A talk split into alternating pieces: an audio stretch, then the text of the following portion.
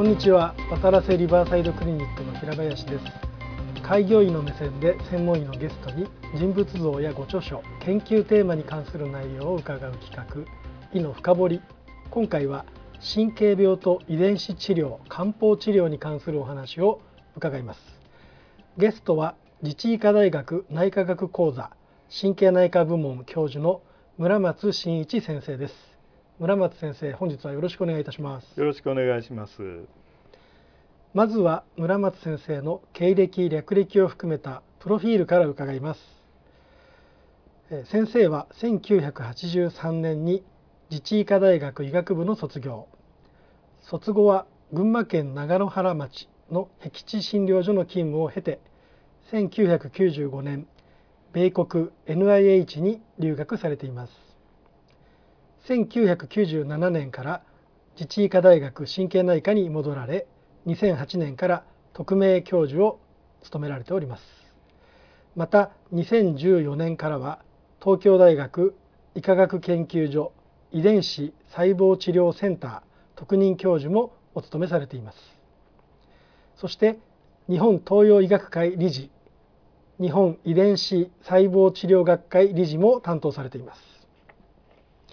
えー、村松先生は群馬県のご出身ということでよろしいですが、えー、どちらのあたりになるんですか？群馬県のあの私高崎出身で、はい、まあ実家はあのさらに現在は高崎市になったんですけども、はい、春名町にございます。はい、で高校は高崎高校です。はあ、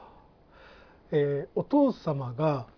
開業医の先生だったってことですか？そうですね。はい、あの父はあのもともと春名町に春名総病院っていうまあ戦後、はいえー、いわゆる結核療養所としてスタートしてその後リハビリテーションなど現在もありますけども、はい、そこの院長を務めておりまして、うん、その後自身があの C 型肝炎になったということで、はい、えー、その療養も兼ねて開業したといういきさつがあります。じゃあ病院の近くのところに病院からあの、はい、春名町から高崎に行く途中の下里見というところに開業どれぐらい距離空いてるんですか？まあそうですね。10キロはあるかと思いますね。はい、でそのお父様が、まあ、東洋医学に造形が深くて、まあ、書籍まで出版されていたと伺ってるんですがまあ、お父様はどのような経緯でその東洋医学に関して研鑽されたんですか、はい、当時はですね、はい、まあ C 型肝炎今のようにいい薬がございませんでしたので、うん。はい、まあ、漢方薬も含めていろんなことを模索していたと。その中で当時はちょうどあの日中国交が回復してですね、はい、中国の先生も多く来てました。ですので最初は中国の先生いろんな先生に指示して、中医学を勉強した。でその後えー、まああの現在も駒込で開業されている松田邦夫先生ですね、はい、東洋学会の元の理事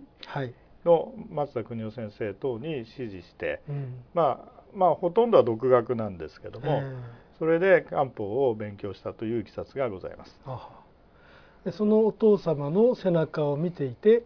先生ご自身も影響を受けたということになりますか？そうですね。今思うと、はい、まあ、当時からよく直接指導を受けておけばよかったなと思い、えー、思うんですが、はい、当時は私もですねあの若気の至りで漢方っていうのは、うん、まあ、そこまで、うん、えー、すごいものだと思ってなかったんですね。はい、ただ実際に、えーまあ、学生時代から多少書籍も読んでたんですけども、はい、卒業してから実際の患者さんに、うん、まあ、見よう見まねで、うん、えー、使ってみると患者さんご自身が非常に良くなるということをしばしば、経験してこれが本物だなということで勉強しました。はい、もう実際に勉強するとやっぱり奥は深いという実感されますか？そうですね。未だに、はい、あの何やら漢方薬がうさんくさいと思われているのは、うん、まあ、科学の方が追いついてないと、うん、だからメカニズムがわからないから、はい、西洋医学の先生方は何やらうさんくさいと思うけども、うん、実証的には、実際に非常に良くなる患者さんがいるわけですから、えー、効果があるのは間違いないというふうに考えてます。うん。えー、先生は遺伝子治療にも研究の幅を広げておられます。まあ、一見すると東洋医学とは、まあ、この遺伝子の領域というのは対極なすようなイメージがあるんですがなぜその遺伝子に興味があったんですか？あのまあ、あの内科の中でもどちらかというと神経難病、はい、パーキンソン病とか、うん、アルツハイマー病をはじめとしたですね、そういったジャンルに興味があって、ええ。えー、研究をしていたわけなんですけども、うん、まあ、患者さんを治すという意味では漢方でも、遺伝子治療でも同じでして、ちょうどやはりこれも1990年代から遺伝子治療というのが、まあ、今の iPS 以上にブームになった時期があります。でそのこともありまして、まあ、これからはこれだと。いうことで研究を始めました。その日本におけるこの遺伝子治療の今の現状っていうのはどうなんですか？